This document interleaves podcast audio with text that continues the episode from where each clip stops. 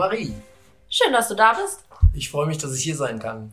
Magst dich mal vorstellen, damit unsere Hörer wissen, mit wem ich schon wieder hier sitze? Ja, wieder, das ist richtig. Ja, du hattest ja schon nette Kollegen hier, aber fangen wir mit mir an. Ähm, mein Name ist Oliver Boers. Ich bin ähm, bei Costa Kreuzfahrten als Sales Manager tätig. In NRW, in Nordrhein-Westfalen, in Deutschland und in der ganzen Welt. Nein, Spaß beiseite. Ich habe natürlich den, das Gebiet NRW und so ein bisschen das Umfeld noch, geht ein bisschen hoch bis in den Norden, Osnabrück, Niedersachsen ein Stück. Da betreue ich die Reisebüros und bin für das Belangen oder die Belange der Reisebüros verantwortlich. Sehr schön. Magst du euch mal vorstellen, wer ist Costa und was macht Costa? Sehr gerne. Ja, Costa Kreuzfahrten, eine Reederei, würde ich mal sagen, die ja schon sehr bekannt ist, ähm, denn uns gibt es ja schon seit den frühen 40er Jahren. Angefangen hat das ganze Thema so ein bisschen mit dem Olivenabbau tatsächlich in Südeuropa. Ich weiß gar nicht, wusstest du das? Tatsächlich nicht. Siehst du? Lernst du wieder was dazu hier. Ähm, mit dem Olivenabbau. Ähm, man hat damals, ähm, hat man das Olivenöl per Schiffe transportiert nach Nordamerika und hat dann irgendwann mal überlegt, was naheliegend ist. Mensch, warum nehmen wir eigentlich keine ähm, Passagiere mit? Ja, und dann ist eben ähm, jemand auf die Idee gekommen, mal so ein paar Kabinchen für Passagiere abzustellen, die normalerweise fürs Personal waren. Und so hat die Ära bei Costa der Passagierschifffahrt angefangen. Und was daraus sich entwickelt hat, das haben wir ja nun alle bis heute mitbekommen. Eine der erfolgreichsten Kreuzfahrtreedereien in Europa mit ähm, ja, einem hohen Bekanntheitsgrad. Ne, synonym ist unser gelber Schornstein mit dem großen C drin. Ähm, und daran hat sich ja im Laufe der ganzen Jahre nicht viel geändert. Jetzt ist Costa ja schon wirklich für jeden, der sich mal ein bisschen mit Kreuzfahrten auseinandergesetzt hat, ein Name. Ähm, ihr werdet während der Corona-Zeit ja auch viel zu schaffen gehabt haben. So, es war ja nicht so einfach für alle, aber wir haben da ja vorhin schon mal so im Privaten drüber gesprochen. Costa war nicht faul. Nee, das hatte ich dir ja vorhin schon erzählt, das ist richtig. Und dann für unsere Zuhörer eurer Märchenstunde vielleicht dann auch mal einen kleinen Ausflug. Wir sind tatsächlich nicht faul gewesen. Wir haben in der Pandemie beziehungsweise vor der Pandemie vier neue Schiffe bestellt, ähm, was aus meiner Sicht auch, ähm, ja, für das Gesamtbild der Flotte nötig war, dass man da auch mal ein bisschen frischen Wind wieder reinbringt. Ähm, blöd ist nur, wenn man sowas von der Pandemie macht, weil muss man ja auch bezahlen, das ganze Thema. Und ähm, naja, ich glaube, da waren so anfänglich der Pandemie nicht alle so glücklich drüber. Aber am Ende des Tages sind wir froh, dass wir es getan haben, weil wir nach hinten raus jetzt mit vier neuen Schiffen am Start sind.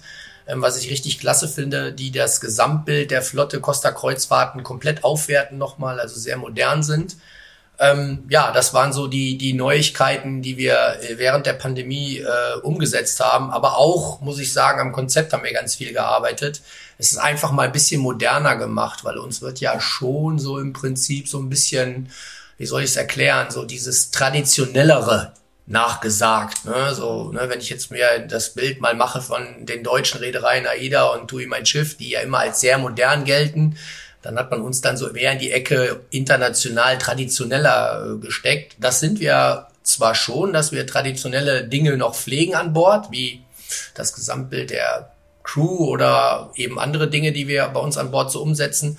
Aber grundsätzlich muss ich sagen, sind wir ein je sehr junges und modernes äh, Konzept geworden.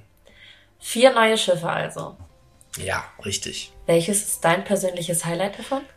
Ja, ich ähm, bin da ein bisschen hin und her gerissen. Ähm, ich finde die Smeralda, weil ich da bisher am oder die meiste Zeit drauf verbracht habe, natürlich als absolutes Top-Schiff, ist mein Lieblingsschiff so ein bisschen, kann man sagen. Aber ich durfte im März dann zu Beginn der Toskana auch bei einer Einführungstour mitfahren und äh, sie sind zwar baugleich beide, aber mir gefallen Farben und Formen auf der Toskana sogar noch ein bisschen besser. Ne? Was macht die optisch her?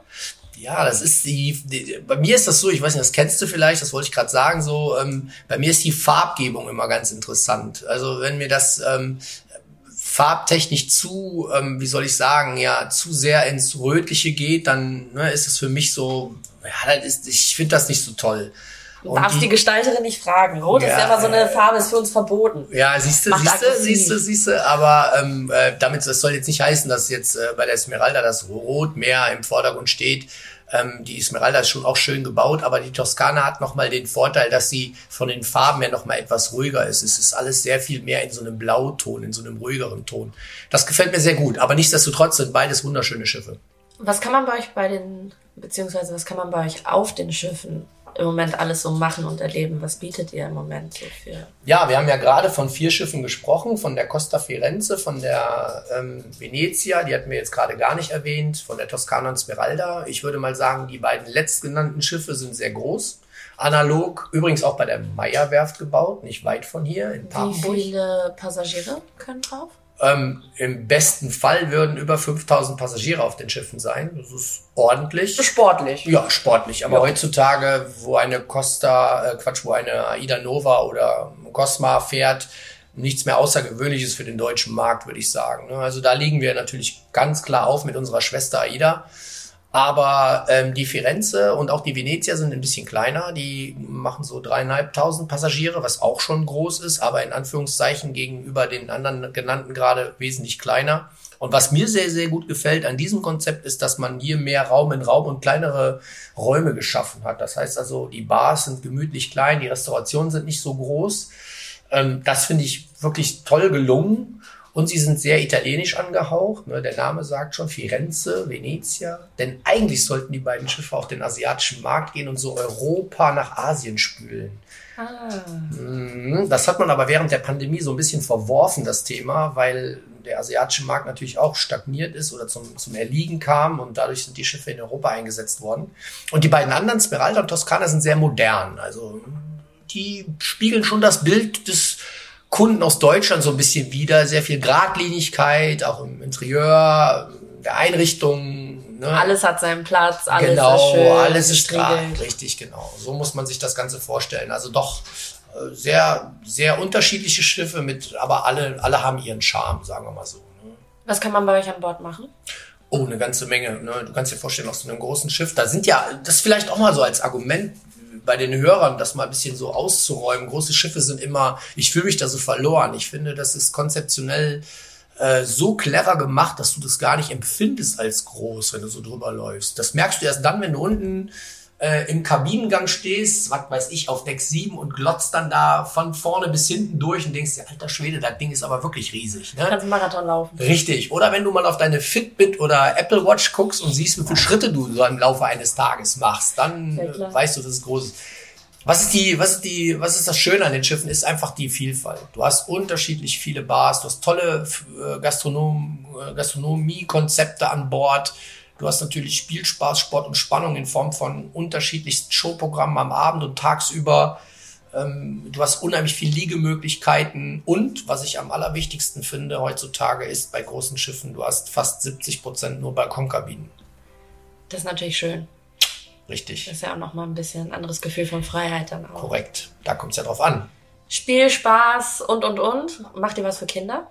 Ja, definitiv. Wir haben ähm, natürlich wie jeder Club in Anführungszeichen oder jedes gute Hotel auch einen äh, Miniclub an Bord, der von ganz klein bis zum Teenageralter verschiedene Konzepte hat und die Kinder auch dementsprechend betreut. Das ist, äh, steht bei uns außer Frage, weil wir dadurch, dass die Kinder bei uns bis 17 Jahre umsonst sind, äh, du zahlst da nichts für, ist das natürlich ein Must-Have. Ne? Die Südländer sind so kinderfreundlich.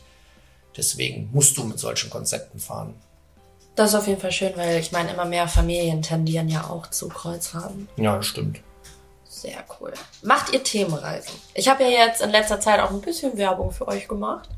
Und da war zum Beispiel Golf und Cruise dabei. Ja, interessantes Konzept. Sehr interessant. Was ist es genau? Ja, es sieht so aus. Wir haben den, äh, wir sind offizieller Sponsor, fangen wir mal da an, äh, vom Riders Cup, der ja nächstes Jahr 2020 23 in Italien stattfindet, äh, mhm. äh, beziehungsweise in Italien auch stattfindet. Äh, Marco Simo, Simone, schwieriges Wort, heißt dieser super Platz, auf dem in Rom gespielt wird.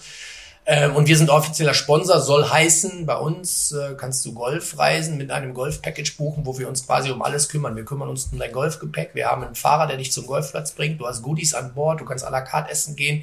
Der Golfer ist ja im Allgemeinen so ein bisschen der schickere Typ, sag ich mal in Anführungszeichen. Wir haben unzählig tolle Bars. Garderobe brauche ich, glaube ich, mit dir nicht drüber diskutieren. Du kannst dir vorstellen, die Südländer sind ja im Prinzip, ne, denk an die italienischen hübschen Männer oder an die Spanier. naja, siehst du, die sind abends ja immer schnieke angezogen. Ne? Soll aber jetzt nicht heißen, dass es drüber ist. Ne? Ich sage immer sportlich, elegant ist so unser, unser Slogan an Bord.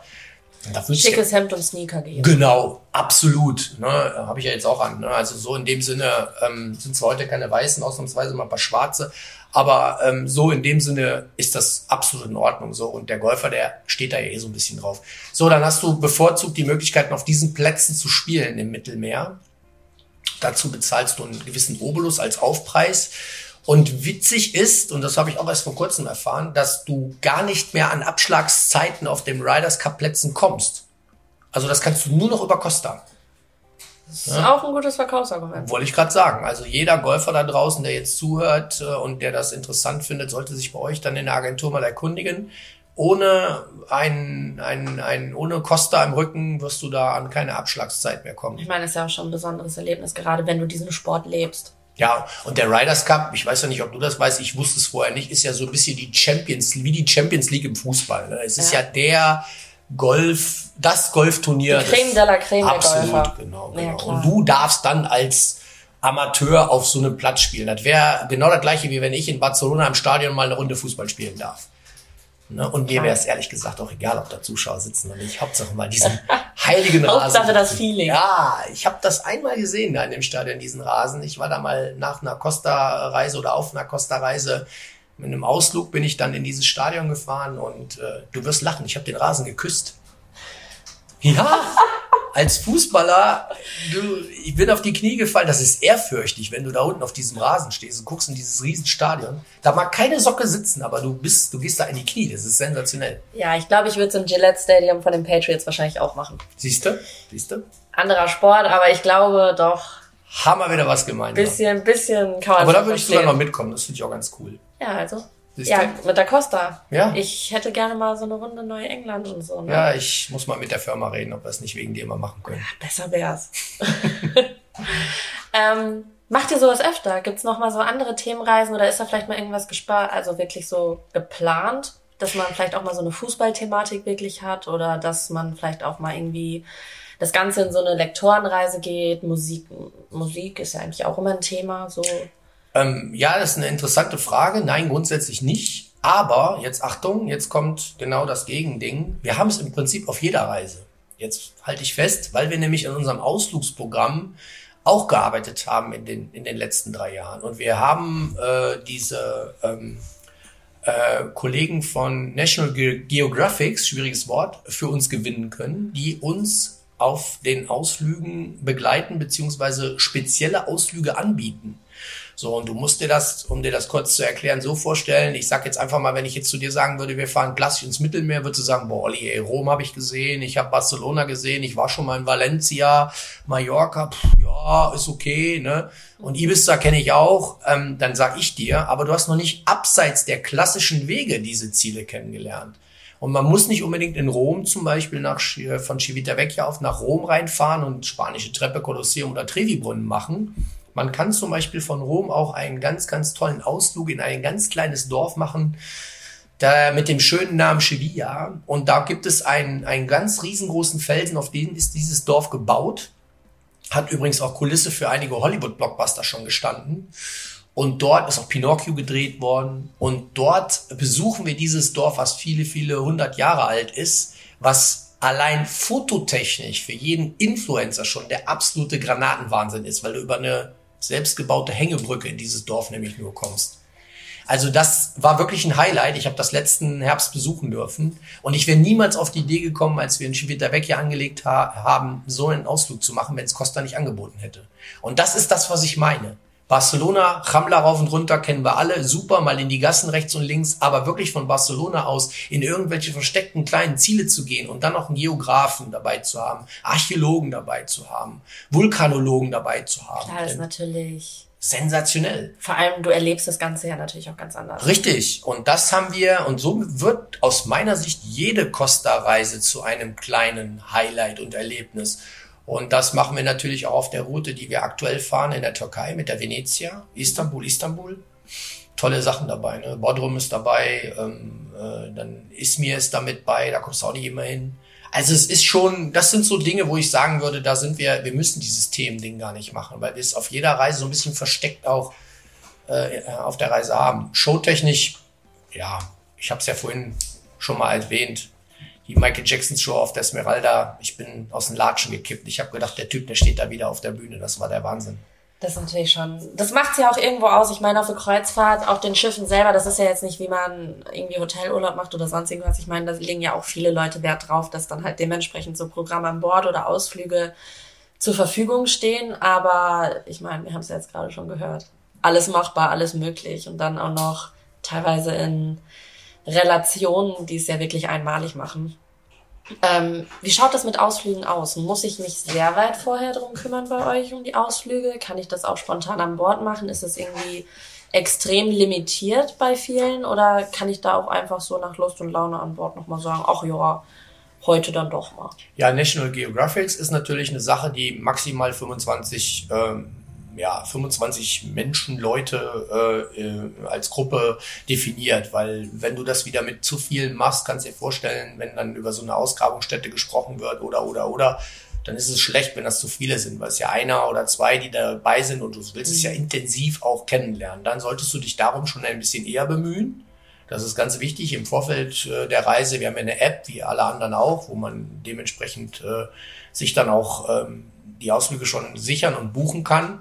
Das solltest du vorher machen. Ich würde sagen, was das ähm, gesamte Ausflugsprogramm betrifft, kannst du auch an Bord buchen. Das macht jetzt nicht unbedingt den Braten fett. Ich finde es immer wichtig und das empfehle ich auch mal ganz gerne ähm, Freunden, Bekannten, Kollegen. Man sollte sich schon, wenn man irgendwo eine Reise plant im Vorfeld, dann machen wir ja alle mal so ein bisschen damit auseinandersetzen. Wenn du sagst, mir ist es scheißegal, ich lasse alles auf mich zukommen, dann ist das auch okay. Ne? Aber wenn du natürlich schon mit einem gewissen Ziel dann fährst, dann solltest du schon ein bisschen gucken. Und da bietet dir Costa dann auf der Seite oder eben mit dem Reisebüro zusammen, die sich auch immer super auskennen, tausend Möglichkeiten, dann vor Ort äh, nochmal Ziele zu definieren und vielleicht dann sogar mit der Agentur zusammen zu sagen, das wäre ein Ausflug, den würde ich gerne mal machen. Jetzt mal so nach Ausflügen und allem anderen Pipapo. Ähm, was könnt ihr an Wellness? Weil vielen ist das ja auch wichtig. Ja, war klar, die Frage kommt.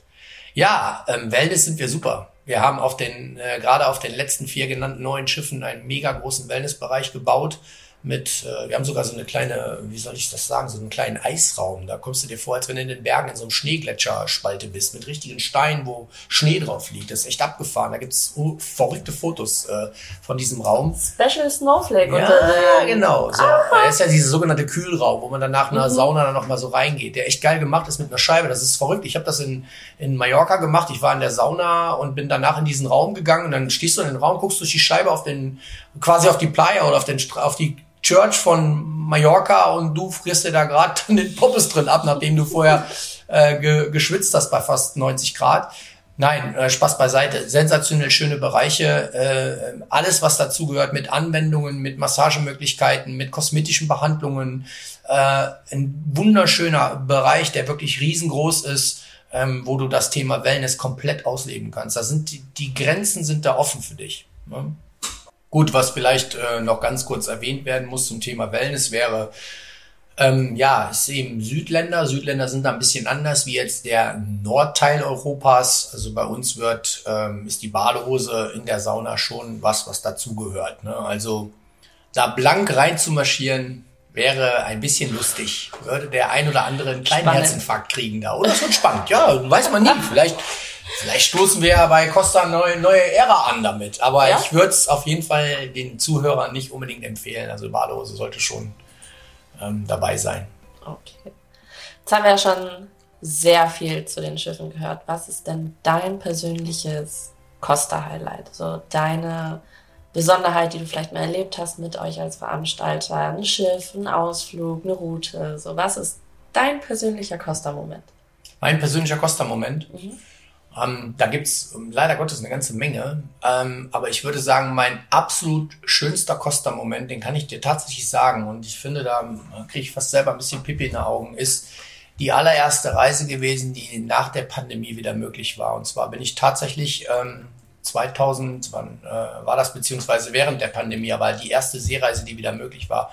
Und zwar 2021, letztes Jahr im Sommer konnten wir endlich wieder mit dem Schiff fahren. Meine erste Fahrt mit der Smeralda und ähm, dieser Moment, als ich über dieses Pooldeck gelaufen bin und endlich wieder ja, Seeluft einatmen konnte und wir abgelegt haben, dann damals in, in, in Savona, das war für mich ein Gänsehautmoment. weil ich einfach endlich wieder da war, wo ich quasi seit 21 Jahren mich rumtreibe. Und äh, ja, das hat mir so gefehlt, diese zwei Jahre nicht Schiff fahren zu können. Das hat mir wirklich richtig gefehlt. Schon sehr viel Herzblut. Ja, das ist, das ist eine Leidenschaft. Ne? Also wenn du das alles erlebt hast in all den Jahren, dann, dann, dann ist das einfach eine Leidenschaft. Und ja, das, das war so schlimm, dass man das nicht machen konnte. Ne? Das war mein schönster Moment. Aber grundsätzlich kann ich sagen, jeder, jeder, jedes Mal, wenn die Schiffe ablegen, egal aus welchem Hafen, und jeder, der uns jetzt zuhört, der das schon erlebt hat, der wird sagen, ja, das ist es. Das ist immer wieder Gänsehaut. Ist geil. Ich glaub's dir. Ja. Ich glaub's dir sofort. Nach der Pandemie, nach all dem Chaos, nach all dem Stress, jetzt wo es wieder richtig gut funktioniert alles, dass man da auch nicht mehr so viel ja, ich weiß gar nicht, ob ihr das auch hattet, diese äh, Ausflüge in der Bubble. Ich meine, das gibt's ja jetzt alles gar nicht mehr. Ähm, was plant Costa denn jetzt auch nach dieser ganzen Zeit so Neues? Ich meine, ich glaube, ihr seid ja nicht am Ende, nachdem ihr einfach mal vier Schiffe rausgehauen habt während der Pandemie, dann wird's ja jetzt nach der Pandemie auch noch weitergehen.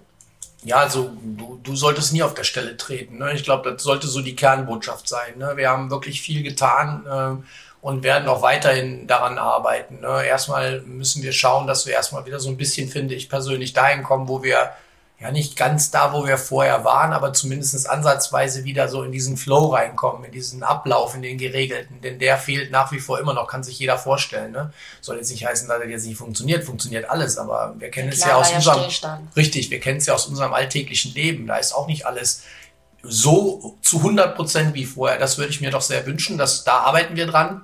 Aber grundsätzlich muss ich sagen, ähm, haben wir jetzt erstmal, wenn du vielleicht auf Neubauten ansprichst, erstmal da nichts geplant. Aber ich kann mir gut vorstellen, aber da möchte der Reederei nicht vorausgreifen und meinem Chef, ähm, dass wir dementsprechend die Schiffe, die ja, oh, es gibt ja noch andere Costa-Schiffe, nicht nur die 4.9, dass wir da nach und nach auch den ein oder anderen äh, Dampfer dann nochmal unter die Lupe nehmen, auch ein bisschen modernisieren. Gerade Antrieb ist ein Riesenthema, Umweltschutz, ne, weißt du ja auch.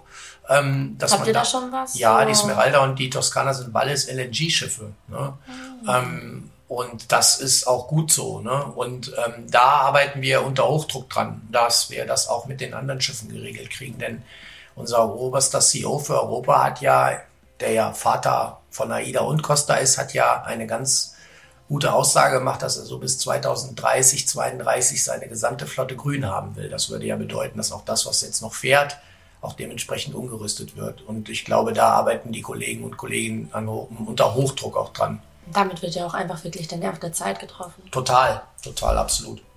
Ich kann mir auch vorstellen, dass es für immer mehr Leute dann irgendwann auch argumentativ jetzt schon dazu beiträgt, sich für Reedereien zu entscheiden. Weil ich jetzt meine, schon. jeder will ja irgendwie so einen Beitrag leisten. Und ich meine, wenn eure neuen Schiffe da ja auch wirklich mit bestem Beispiel vorangehen. Das ist ja. Ja, ist jetzt schon ein Riesenthema. Also du hast gerade die jüngere Generation. Ne? Wir haben übrigens, das haben wir gar nicht gesagt, ein Durchschnittsalter von äh, äh aktuell ähm, liegt unser Durchschnittsalter bei 42 bis 44 Jahre. Das ist wahnsinnig jung. Und daran siehst du, dass viele junge Generationen auch mittlerweile Costa für sich entdeckt hat. Ne? Denn wir sind ja nun mal ein italienisches Produkt mit Kernmarkt Italien und Spanien. Ne? Ähm, äh, da können wir ja gleich auch noch mal ganz kurz drüber reden. Wortsprache ist vielleicht auch noch mal interessant. Aber nichtsdestotrotz ist das ein Thema, klar. Und äh, egal was, ob es bei Food geht das zum Beispiel auch los. Ne? Wie gehst du mit deinem Essen an Bord um? Das zum Beispiel auch sind wir auch sehr sehr gut unterwegs, dass wir sagen, alles das, was wir zum Beispiel auch äh, portioniert beziehungsweise zu viel gekocht haben, dass wir es portionieren, haben wir ein Verfahren für entwickelt an Bord, schockfrieren und dann an die Tafel weitergeben. Also auch da ähm, hat Costa in der Vergangenheit, das machen wir nicht erst seit gestern, das machen wir jetzt schon seit vier, fünf Jahren. Nur das weiß keiner. Ne? Und das sind so Themen, die sind total wichtig. Der Umgang mit der Umwelt und der Umgang mit dem Ressourcen. Ne? Da sind die Reedereien zu aufgefordert und wir nehmen das sehr ernst. Beeindruckend. Wirklich beeindruckend. Finde ich auch. Schade, dass so viele da eigentlich gar nicht so Bescheid wissen. Ja, ist ja mit allem so, ne? Ja, aber trotzdem, ich meine, da, gerade das ist eine Thematik, ähm, was für mich auch wirklich oftmals ausschlaggebend ist, mich für jemanden als Veranstalter zu entscheiden, weil ich meine, klar, ich möchte in Urlaub und ich möchte auch ein schönes Erlebnis haben, aber wenn ich einfach weiß, okay, ich kann, trotz dass ich dort jetzt Urlaub mache, auch noch in Anführungszeichen soziale Projekte mit unterstützen, ist es, sage ich mal, auch so ein 2 in 1 Klappe. Ja, das geht ja auch schon damit los, dass wir eben kein Buffet-Restaurant sind. Also Buffet-Restaurant, sag ich mal, sind. Wir haben natürlich auch eins, aber Buffet-Konzept, so sagt man es, glaube ich, sondern wir haben ja das Bedienkonzept. Da kannst du natürlich auch ganz anders mit deinem Food umgehen. Ne? Also weißt du, Buffet, da schaufelst du dir gerne mal was drauf, was du dann vielleicht im schlimmsten Fall nicht isst. Soll nicht so sein, machen aber immer noch genügend Leute. Dann wird es weggeschmissen, weil du kannst es ja nicht, wenn es auf dem Teller war, dann nochmal verwenden.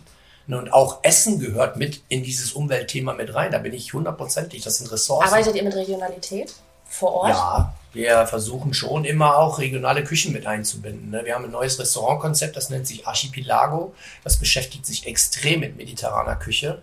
Das kannst du auch buchen abends. Ne? Hm. Und kannst aber nicht nur über einen Aufpreis das Restaurant buchen, das finde ich das Schöne, sondern kannst es auch in deinem Restaurant, was du ja in deinem Reisepreis inkludiert hast, testen. Das heißt, immer Gerichte von diesen Spitzenköchen, die dahinter stehen, kannst du das ausprobieren, ob es dir schmeckt, ob du das gut findest. Und dann kannst du entscheiden, ob du in dieses Restaurant gehst. Und da haben wir zum Beispiel, das, da machen wir das so, dass der Erlös, äh, äh ein Teil des Erlöses, den du bezahlst als Aufpreis für dieses Restaurant, geht eben an die Hüter der Küste. Das ist eine Vereinigung, die sich um die Weltmeere kümmert. Na, also da, Costa ist da mega engagiert. Da kann man sich gerne mal internetseitig auch mal ein bisschen schlau machen. Das wissen nur die wenigsten. Ne? Ähm, und das finde ich, finde ich super wichtig. Aber auch dieses LNG-Thema ist ein ganz wichtiges Thema. Ne? Und ich weiß nicht, ob du das in der Vergangenheit bei meinen Vorrednern hier in deinem, in deinem Märchenstunde schon hattest, ob das jemand mal gesagt hat von meinen Kollegen. Ein Prozent der Schiffsreisen weltweit macht gerade mal die Kreuzfahrt aus. Der Rest sind Güter und Transport, Transportieren. So, und das vergessen die Leute immer ganz schnell. Ne? Die, die Kreuzfahrt wird nur mal ganz gerne als Buhmann hergenommen, weil sie eben hip ist und weil sie jeder kennt. Ja, das ist das, wo die meisten auch von hören. Richtig. Keiner schaut sich eine Fernsehwerbung an und es wird gerade gezeigt, wie Brötchenrohlinge da mit dem fünften Frachter am Tag eingeschickt Richtig, werden. genau. Oder dass deine Bananen morgens auch mit dem Frachter mal irgendwann hier hingekommen mhm. sind. Ne? Und das ist das nächste Thema, was ich vielleicht auch noch ganz kurz mit äh, dem einen oder anderen Zuhörer auf den Weg geben will, ist, man sollte sich auch immer mal Gedanken darum machen, dass auch die Kreuzfahrt ein Vorreiter ist für neue Technologien. Denn im Grunde genommen hat AIDA, die Kollegen unserer Schwester, schon 2007, 2008, und das weiß ich ja, weil ich ja lange genug bei AIDA war, äh, schon an diesen Konzepten gearbeitet, irgendwann mal ein Schiff mit Gas zu betreiben. Ne? Also das heißt, man beschäftigt sich bei den äh, Kreuzfahrern schon sehr früh mit neuen Technologien. Und wenn die bei uns funktionieren, dann wird es irgendwann auch mal die Frachtschifffahrt übernehmen. Und da sind wir, sind wir absolut in der Rolle der Vorreiter. Nur das wissen die wenigsten da draußen. Ne? Natürlich, aber das ist auch so eine Thematik. Ich glaube, Tourismus und Umweltschutz, das geht nicht immer so gut Hand in Hand, wenn du dich damit befasst. Das stimmt. Was schade ist, weil gerade ihr seid äh, ordentlich engagiert. Das kann man so sagen, ja, definitiv. Und jetzt hatten wir es ja gerade schon mal angerissen, Bordsprache. Ja, die Bordsprache. Also ich möchte mal ganz kurz nur behaupten, dass man bei uns, äh, wenn man zwei Sätze Englisch in einer Woche auf einem Costa-Schiff reden müsste, mhm. muss man noch nicht mal, dann ist das viel. Natürlich ist die Hauptbordsprache Englisch und Italienisch, weil wir sind eine italienische Reederei. Das ist nun mal so. Ne? Ähm, und wer im grundsätzlich mal vielleicht gesprochen, wer mit Italienern und Spaniern nicht so gerne in den Urlaub fahren fahren möchte, der sollte dann grundsätzlich auch, da gibt es genügend Alternativen, was anderes buchen. Das will ich hier mal ganz klar sagen. Aber wenn man Bock auf sowas hat, eben nicht nur eine Sprache auf einem Schiff zu hören, sondern dieses internationale und Gleichsprache kann so viel mit dir machen, wenn du Urlaub Wie ist die Mentalität? Die Mentalität ist südländisch. Und das Feuer? ist das, was ich, genau, und das ist das, was ich gerade meine, ne? Ähm, wenn du, wenn du, wenn du eben diese Bord, wenn du an Bord kommst und hörst direkt diese anderen Sprachen, dann fühlst du dich selbst auf dem Schiff schon sehr sehr ins Urlaubsfeeling abgeholt, finde ich persönlich. Ne? Und ähm, da vielleicht auch so ein kleiner Zusatz, äh, ja, wenn so ein Italiener übers Essen vielleicht schimpft, dann hört sich das noch gut an. Ne? Wenn der Deutsche aber sagt, das Essen war doof und du stehst am Aufzug hinter dem, dann fühlst du dich gleich mitgenommen so ein bisschen und es zieht mhm. dich vielleicht auch runter. Also da ist vielleicht auch nochmal so ein kleiner Unterschied. Man muss aber Lust darauf haben, das wollte ich damit sagen. Ähm, und grundsätzlich versteht aber jeder unserer Mitarbeiter das ein oder andere deutsche Wort, denn was machen die Deutschen an Bord? Die bestellen irgendwas oder wollen irgendwas haben. Und diesen Satz haben unsere Mitarbeiter tausendmal schon gehört. Deswegen können sie damit umgehen. Sie können sich vielleicht nicht unbedingt dialogtechnisch mit dir unterhalten, aber sie wissen, was du willst. Und deswegen brauchst du gar nicht so viel Englisch können. Aber ich glaube, da ist auch niemand böse drum. Nein, nein, um Gottes Willen. Ich finde, das funktioniert super. Sehr cool. Ja, kann man so sagen.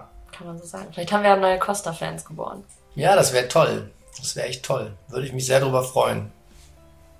Das freut mich. Ich bedanke mich, dass du bei uns warst. Ich bedanke mich, dass ich hier sein durfte. Vielleicht schaffen wir es ja in der Zukunft, nochmal eine Folge aufzunehmen. Vielleicht auch nochmal, wenn es Neuerungen gibt oder wenn es nochmal spannende Themen gibt, wo wir nochmal drüber quatschen können. Sicherlich, genau, gerne. Ich nehme das jetzt mal vorweg, falls unsere Hörer nochmal Fragen haben zu Costa oder irgendwas ungeklärt ist. Ich würde es dir frecherweise weiterreichen, Sehr dass gerne. wir vielleicht noch ein paar Fragen klären können, die jetzt im Nachhinein kommen. Und dann würde ich sagen, hören wir uns hoffentlich bald nochmal. Alles klar, vielen Dank, Marie. Ich danke dir auch.